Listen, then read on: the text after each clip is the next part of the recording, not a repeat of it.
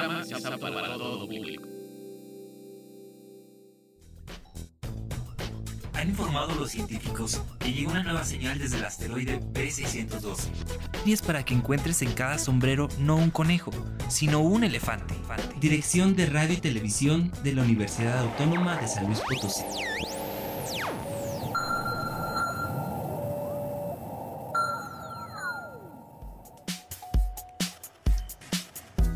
Amigos chiquitos, les quiero presentar a Sandra Andrés. Ella es la autora de La llave de Blake, una novela que ya les compartimos aquí en nuestro canal y afortunadamente está aquí con nosotros para platicarnos sobre esta novela. Sandra, gracias por estar aquí. Eh, platícanos de qué va esta llave de Blake. ¿De qué trata esta novela? Hola a todos, de verdad, muchísimas gracias por contar conmigo y me encanta estar charlando hoy con vosotros. Y bueno, desde España os hablo con muchísimo amor de mi última novela, La llave de Blake, que cuenta la historia de Rachel, que eh, es una estudiante en instituto en Manchester, donde además su padre es catedrático de, Historia del Arte en la universidad. Ella desde pequeña le encanta todo lo que tiene que ver con los misterios, lo sobrenatural, lo y si tiene que ver con el arte muchísimo mejor, porque además sus padres, sin que ella se diera cuenta desde que era ella muy pequeñita, le han estado instruyendo y enseñando a través de pequeños enigmas disfrazados de juegos para que ella fuera poco a poco adentrándose en estos enigmas del arte. Porque además algo, en la época actual, ¿no? algo muy oscuro le va a pasar a su padre, va a fallecer en extrañas circunstancias sobre la espalda de Rachel va a caer un legado impresionante que tiene que ver con una profecía que vaticinó hace muchos años eh, alguien tan enigmático y misterioso como era el pintor y el poeta William Blake. Así que imaginaos, será una carrera contrarreloj por muchísimas ciudades de toda Europa donde tendrá que ir averiguando una serie de, pistas sobre obras de arte que además son reales, puedo decir esto que son reales, se pueden visitar, se puede investigar sobre ellas. Y bueno, logrará Rachel acompañada pues unos cuantos amigos, eh, algunos pueden ser verdaderos, otros no, tendréis que ir descubriéndolo, podrá mm, por fin saber cuál es la profecía, podrá detener lo que va a hacer que el mundo cambie por completo, pues solo lo podréis descubrir leyendo la llave de Blake. es una novela muy padre porque va en muchos niveles en este juego, la misma historia del propio Blake, la historia de Rachel, su historia en la familia y todos estos enigmas que vas juntando a través de la pintura, un poquito la historia del arte. ¿Cómo fue ir jugando con todo eso, crear estos enigmas y estos misterios que se pueden jugar con ellos, como dicen, ¿no? O sea, podemos ir a los lugares, podemos ver las pinturas y quedarnos un rato de, ay, ¿qué nos quería decir Sandra? ¿O qué nos quería decir Rachel? Realmente fue, mm, fue complicado a dos niveles. En primer lugar, lo que, lo que tú comentas, que es toda la documentación eh, que tuve que, investigar, que tuve que eh, ahondar, sobre todo eh, ya no solamente en ciudades que yo había viajado, visitado un instituto con obras de arte que sabía de primera mano, que las había visto bien porque además las amaba, sino otras ciudades donde no había estado y buscar sobre todo desentrañar y desenterrar eh, obras de arte que tuvieran que ver con la figura de Lucifer, espero no estar haciendo ningún spoiler, pero quería que fueran obras de arte que, que no todo el mundo conociera, que fueran un poco interesantes, un poco secretas y ocultas, pero reales. Em, pero que todo el mundo pudiera ir a visitar alguna vez o ser como Rachel e investigar por su cuenta, ser un protagonista más y poder entrar en internet y conforme va leyendo el libro poder investigar eh, también. Sino que está también el otro nivel, que es el que muy bien dices, que es em, intercalar un poco la historia. Tenemos la historia con flashbacks de cómo fue la vida de William Blake, tenemos la historia de, Rachel, otros personajes. Claro, son esta clase de novelas que son como un puzzle. Eh, tenía como autora que tenerlo muy, muy bien pensado desde el principio para que estos flashbacks, el presente, eh, las pistas, la profecía, los misterios, el amor, todo eh, al final encajaron perfectamente. A mí como autora me gustaba el final y quería sobre todo que el lector se quedara satisfecho también cuando leyeste esa última línea. Así que fue todo como un reto, un desafío. Oye, sí, porque además no solo es el reto de escribir la historia de Blake, estos rompecabezas, hay un amor juvenil, hay secretos escondidos en la internet, un acercamiento con espectros, demonios de otras dimensiones y que todo gira en torno a esta llave. ¿Cómo llegaste a elegir como elemento esta llave?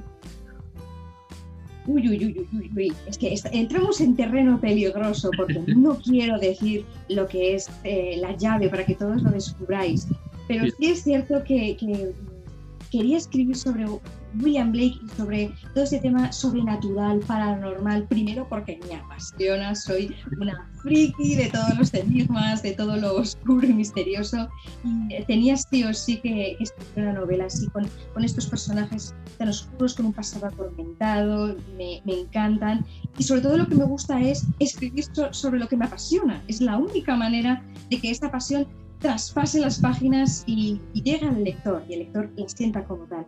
Pero es que además desde adolescente eh, encontré la, la, vida de William Blake, eh, pues, un, poeta, un grabador desde del siglo XIX, que además es, fue completamente malinterpretado, incomprendido en su época, casi desconocido en la nuestra, pero que todos yo creo, a si se puede ver, lo podemos recordar por esta, esta película, El dragón rojo de, de la mítica saga del silencio con, Aníbal Lecter, y cuando la vida adolescente me causó tal impacto que quise saber quién era William Blake y me encontré con un hombre completamente fascinante que os invito a conocer más sobre él, alguien que podía ver a fantasmas, autores de otra época, hablar con ellos y me pareció tan interesante que cuando fui escritora supe que en algún momento tenía que regresar a él, tenía que escribir sobre él, armar una historia pues que mezclara muchas cosas que a mí me gustan, que mezclara amor, misterio, aventura, acción, acción, y bueno, espero haberlo conseguido. Creemos que sí, porque están todos estos elementos que es como difícil decir como un género en tu novela, aventura, pero hay muchos elementos que juegan y que se suman al otro, que es muy padre, este, pues detenerse un momento pues como le piden a Rachel, ¿no? Ve más allá, ve qué hay escondido en esas pinturas. Creo que es muy padre el juego en tu novela de qué hay escondido en esos párrafos. Y luego nos avientas una historia de William Blake que es completamente sorprendente y regresamos y hay un montón de viajes. Y antes de seguir con tu novela, quisiéramos que nos gusta mucho preguntarle esto a los autores. ¿Cuál fue tu primer libro? Ese primer gran libro que tú recuerdas como con mucho cariño. Mira, me encanta que me hagas esta pregunta porque esta pregunta en mí esconde una anécdota preciosa que además me encanta contar porque eh, cuando a la gente se lo cuento les gusta muchísimo. A ver, no sé si te acuerdas de quién es ella. El Quasimodo, el... Exacto, exacto. cuando yo era sí, cuando, cuando yo era muy pequeñita, cuando tenía pues, unos 11 años, eh, a mí por entonces no me gustaba leer mucho, pero eso era porque no había encontrado el libro que realmente me apasionase. Y por entonces se estrenó la película que todos conocemos de Disney, El Jorobado de Notre Dame. Yo le dije a mis padres de, de dónde procedía aquella película, porque yo era una gran fan de Disney, sigo siendo fan de Disney. Y mis padres me dijeron que, estaba basada en una novela que se llamaba Nuestra Señora de París, de un otro francés llamado Victor Hugo. Entonces quise leerla como fue mis padres y mis profesores me decían, ¿tú estás segura? Ten cuidado, es un libro muy denso, muy complicado. Y yo les dije, sí, sí, sí, yo, yo quiero intentarlo. Y me gustó tantísimo una historia tan apasionante, con, con drama, con venganzas, con pasiones, con traiciones. Y eh, fue fue tan maravilloso para mí que me racionaba los capítulos a uno por día porque no quería que se terminasen nunca. Y fue para mí como mm, lo que abrió las compuertas de que a mí me gustasen los libros, literatura. Y a partir de entonces me devoré todos los clásicos. Ellos han sido un poco como mi gran base para que luego yo quisiera, digamos, escribir. Creo que fue el germen, por el que yo entonces no lo sabía, pero, pero fue un poco la idea original de que yo quisiera ser escritora. Órale, qué padre. Ay, nos, nos encantan estas historias porque nos hemos encontrado con mucha gente que le da pena que no lee, que apenas va a leer. Y muchos de nosotros empezamos, entre comillas, tarde a leer y ahora nos encantan los libros, tú ya los escribes. ¿Cómo fue ese paso, ¿no? De ser una lectora, de emocionarte con Víctor Hugo a, ok, ya voy a escribir, voy a, me voy a sentar a escribir. Pues fíjate, además recuerdo que era siempre mi padre, eh, falleció hace, hace poquito, hace unos pocos años, entonces eh, este libro con la llave de Blake, con Rachel, si lo habéis leído, veis un poco que Rachel a veces es un poquito mi alter ego, ¿no? Con esa, esa pérdida en su familia que, con la que ella estaba muy unida. Para mí este libro fue una catarsis en ese sentido. Mi padre siempre me decía que con tantos libros que yo leía, llegaría un momento en el que yo tendría que volcar eh, todo este amor por los libros en escribir yo realmente al principio no, no, le creía. Yo decía, bueno, no me conformo con, estudiar, con seguir leyendo y, no. Em, pero recuerdo que, que estaba terminando eh, mi carrera en la universidad y en uno de mis viajes a París, que es la ciudad que amo por excelencia, muchos de mis libros eh, están basados allí. La llave de Blake, un poquito también. Eh, estaba visitando la, la, ópera Garnier, que es el hogar del fantasma de la ópera, es una de mis grandes pasiones, y me encontré allí con, una escritora que venía de Estados Unidos, éramos amigas a través de Internet, y fue ella la que me dijo, todo lo que sabes de, este tema, con, los misterios que tú sabes, las leyendas, ¿no te has planteado nunca eh, escribir una novela? Y aunque yo ya había escrito un, ensayo con 16 añitos, nunca me había enfrentado una novela realmente. Fue un poco, tanto mi padre como ella, los que me, hicieron ver que, que, podía, que podía ser posible. Y realmente nunca escribí mi primera novela el, violín negro, por, con el afán de publicarla o, de venderla o de que me leyera nadie, pero al final creo que lo hice con tanta pasión, con tanto cariño y, tanto amor que no tuve ningún problema en encontrar editorial eh, y hasta hoy. Así que digamos que ese ha sido un poco mi, mi, paso, mi, puente de ser una lectora a, a, escritora. Así que desde aquí animo a todo aquel que quiera dar ese paso que es apasionante y emocionante. Sí, se nota se nota en tus otras entrevistas, ahorita que nos platicas, en tus propios libros, todo este amor a lo misterioso, en tus redes, que compartes un montón de cosas fantásticas, seres, criaturas y muchos enigmas. Lo intento. ya cuando estás en la llave de Blake, ¿qué fue lo más difícil de, de, escribir? Con todos, como con toda esa información que ya tenías, era como de, ok, tengo que escribirlo en este pedacito, en este otro. ¿Cómo fue ya? ¿Qué fue lo más complejo? Creo que lo más complejo fue eh, intercalar y trenzar muy bien los flashbacks con eh, la narración en presente, en actual. ¿no? Los flashbacks son, mi modo de ver esta historia, muy necesarios, porque nos van contando cómo es la vida de William Blake. Claro, son datos e información eh, muy necesaria para el lector, para que vaya conociendo cómo es este personaje y además porque en estos flashbacks eh, introduzco al lector en un misterio y sé que en esas primeras páginas que tener en mis manos, no va a querer soltar el libro. Pero tengo también como autora que ser muy astuta y saber exactamente qué pongo, qué información doy y qué datos oculto en esos flashbacks para que el lector quiera seguir leyendo y además no es una lectura densa, todo lo contrario, eh, todo lo más rápida eh, y dinámica que se pueda. Y claro, todos esos flashbacks intercalándolos poco a poco, tienen que ir conformando esa historia. El lector diga, ah, ahora entiendo esto, ahora entiendo el porqué de este prólogo o por qué la autora me ha querido contar esto antes, ahora es cuando lo estoy entendiendo. Ese clic en la mente del lector eh, es maravilloso, además me lo han dicho muchos lectores que, han disfrutado mucho, además con, este puzzle, este, este enigma viviente que, es este libro, pero fue realmente lo más difícil estructuralmente para, para escribir. Creo que sí. Ahorita que dices un poquito del alter ego de Rachel como personaje, ¿qué es lo que menos te agrada de Rachel y lo que más te agrada de Rachel como personaje? Es que Rachel es es un personaje de contrastes. Eh, por una parte es un personaje que aunque no lo quieras admitir, muy frágil, estaba muy unida a sus padres, los pierde a los dos sus padres, se queda, se queda ella sola y lo que más teme también es esta soledad, por eso quiere seguir estas pistas de su padre como para completar su gran legado también, no solamente porque el mundo esté en peligro, también, sino porque bueno, es, es algo que eh, su padre le, le, legó a ella como, como un secreto justo pero también en esa fragilidad tiene una fortaleza que me encanta. querer seguir siempre adelante, pase lo que pase.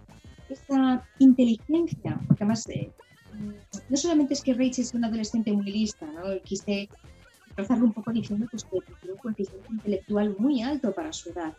Y además, eh, ese conocimiento que tiene, de algo que a mí también me apasiona, ya entramos otra vez en el alter ego ¿no? de autor-personaje, como son los misterios, eh, lo paranormal y lo sobrenatural, y más en las obras de arte.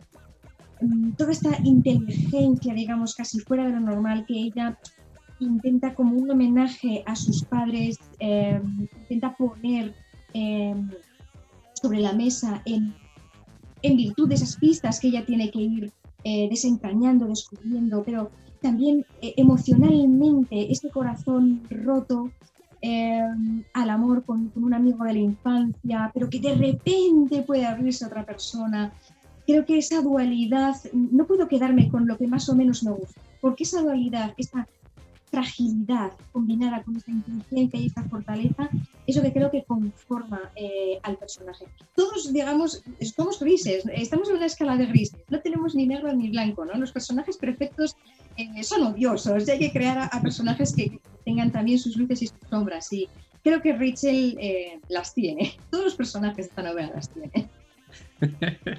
No, justamente eh, esto que nos platicas es lo interesante de Rachel, ¿no? Cuando tiene que mostrarse muy dura y fuerte, es cuando más le cuesta. Y cuando está en la escuela, pues ella se aburre y no, no le llama la atención porque pues, está pensando un montón de otras cosas. Y de pronto el destino le llama, ¿no? Y le llama de una forma brutal. ¿Cuál es? Exacto. Este, tu pintura favorita de Blake la que más te llama la atención, la que te gusta verla así como de voy a tomar un ratito y voy a ver pintura. ¿Te, refieres a, las obras de arte? Sí, a la obra de arte. ¿Cuáles me llaman más la atención? Es que te he escuchado un poquito más. Sí, mm, a ver, todas las obras de arte tienen una historia detrás. Yo soy de las que piensa que el arte como tal, no importa si es un cuadro, una escultura, una canción, una película, un libro, un cómic, una fotografía, todo lo que es el arte en general es lo que nos conforma como seres humanos, lo que nos une. Queremos dejar constancia de que estamos en este mundo. Entonces, todos nuestros predecesores, todos nuestros, digamos, nuestros ancestros, por así decirlo, eh, quisieron dejar esa huella de su tiempo, de lo que ellos sintieron. Si además de todo esto, que ya de por sí es súper emocionante, em, encontramos obras de arte que tienen un secreto, una leyenda real eh, que el propio autor o que a lo largo de los años ha ido conformando, es cuando ya mm, a mí yo creo que se, disparan los latidos del corazón y ya digo, wow, esto realmente me, me fascina, me, me llega hondo, porque no sé, todas estas cosas realmente son fascinantes, lo que no podemos ver. Sabemos que hay, que hay algo más, un lo desconocido, algo que no podemos ver pero que está ahí. Eh, más allá, ese sobrenatural, eso desconocido siempre para el hombre es lo que realmente nos atrae. Y, y están esas obras de arte, mm, pues ya es maravilloso, ¿no? Como hay algunas que aparecen en, en, la llave de Blake, como la puerta del infierno de Rodin, por ejemplo, ¿no? Por poner un ejemplo que, que es fascinante, o los propios cuadros de William Blake que ni, hoy en día se sabe todavía lo que quieren decir del todo, porque él creó una mitología propia. Son cosas así, esta, esta locura en, en el ser humano, lo que, lo que realmente nos, nos aterra y nos fascina al mismo tiempo. Sobre eso sobre lo que me apetecía escribir. Súper bien. ¿Cuáles serían tus obras favoritas de Blake? Las que más ves, ¿no? Sobre todo yo diría mi, mi, favorita por excelencia, aparte de El Ángel Bueno y El Ángel Malo, tenéis que verlo porque es, es maravillosa. Sus poemas también, sus proverbios de, del infierno, eh, como os digo, eh, todavía se desconoce su significado. Y ahí es lo, lo, bonito y lo maravilloso, ¿no? Lo lees y dices, es maravilloso, es precioso, sí que me está queriendo transmitir algo importante, pero pero el no saber qué es, el que todavía es un misterio, lo hace realmente inquietante y es lo que nos atrapa, ¿no?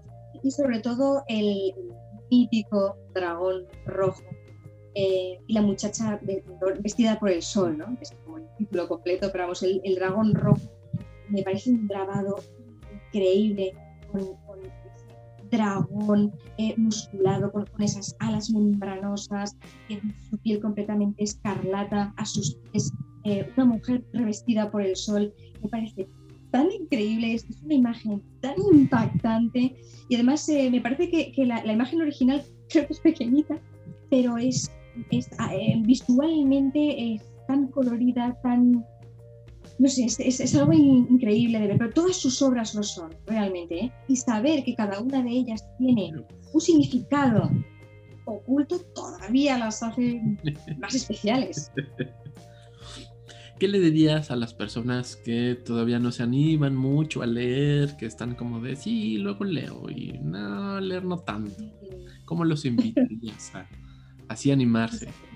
Sí, fíjense, os puede pasar lo mismo que, me pasó a mí.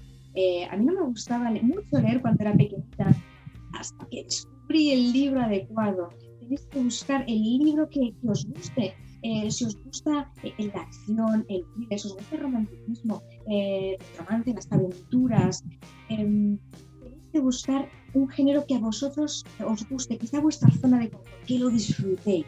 Porque un libro siempre es para disfrutar, para emocionarse, para vivirlo y sentirse dentro de la historia cerrar la realidad a veces tan cruel que, hay fuera de nuestras ventanas y adentrarnos dentro de historia donde podemos ser un protagonista nosotros mismos. La fantasía, la ficción no nos pide nada a cambio, solo nos pide soñar, solo nos pide desatar nuestra imaginación. ¿Qué puede haber más libre, más salvaje, más rebelde y más bonito que leer y encontrarse contigo mismo en, esa ficción y en esa fantasía? Así que les animo a dar ese paso, a dar ese salto al vacío y al abismo, porque se lo van a pasar estupendamente. Súper. Ya un poquito para cerrar, una pregunta un poco difícil. ¿Cómo sería la gran metáfora de esta novela, La llave de Blake? ¿A qué se va a encontrar, qué se va a enfrentar el lector cuando decida por la llave de Blake? bueno, eh, el lector tiene que estar muy preparado para no querer soltar el libro en ningún momento desde el prólogo. Ya me gusta además crear unos prólogos y unos inicios que sean muy impactantes eh, en el prólogo y todos los primeros capítulos ya le van a enganchar desde el principio. Que se prepare para no tener eh, respiro, para no tener aliento, vivir la historia como Rachel, como la protagonista que tenemos vivir la historia como, un personaje más, una contrarreloj mental, misterio sobrenatural, paranormal, romance, viajes, eh, final, un plot twist que os va a dejar impactadísimos y os va a encantar. Y además, bueno, ya, ya desde aquí aprovecho para decir en exclusiva que en septiembre publicaré un nuevo libro y que prontito espero llegará también a, a México y os va a encantar. Pues yo estoy seguro que sí. Sandra, muchas gracias por estar aquí y compartir mundos literarios con nosotros. ¿Algo que quieras compartir ya para despedirnos? Sobre todo agradeceros muchísimo eh, haber contado conmigo, haber estado hablando conmigo y sobre todo por siempre vuestra iniciativa de estar apoyando siempre la cultura, la literatura. Eh, en este mundo que vivimos necesita mucho esa pasión, ese color y esa emoción que, que nosotros pues como lectores, como, como autores y como, como, amantes de los libros en general, intentamos a, a aportar un poco. Gracias. No, hombre, a ti muchas gracias. Nos compartes tus redes para quienes hayan emocionado con esta charla, con tu novela, puedan seguirte. Sí, pues mira, pueden encontrarme en Facebook, en Instagram como Sandra Andrés B, y en Twitter como Sandra-autora. Súper bien. Sandra, pues muchas gracias por estar aquí. Ojalá leamos pronto tu nueva novela y seguimos en contacto. Muchas gracias. Gracias, un, un besazo.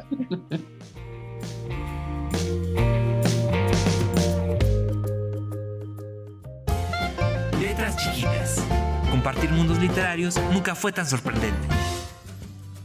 Gracias por estar aquí y compartir mundos literarios a través del 88.5 FM en San Luis Potosí, el 91.9 FM en la ciudad de Matehuala y en cualquier parte del mundo a través de la página radio y televisión.uaslp.mx, como también en todas nuestras redes. Recuerda que nos encuentras como Letras Chiquitas. También nos puedes llamar a cabinas al 444-826-1347 en la ciudad de San Luis Potosí y en la ciudad de Matehuala al 488-125-01 0160 o en cualquiera de nuestras redes para que compartas todas tus dudas y comentarios literarios. Gracias por estar aquí en el asteroide B612. Nos vemos la próxima. Hasta luego.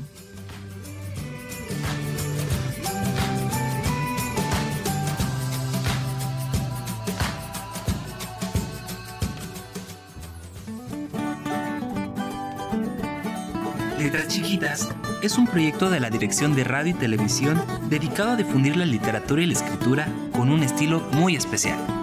Síguenos en nuestras redes y comparte tus hazañas literarias con nosotros. Letras Chiquitas.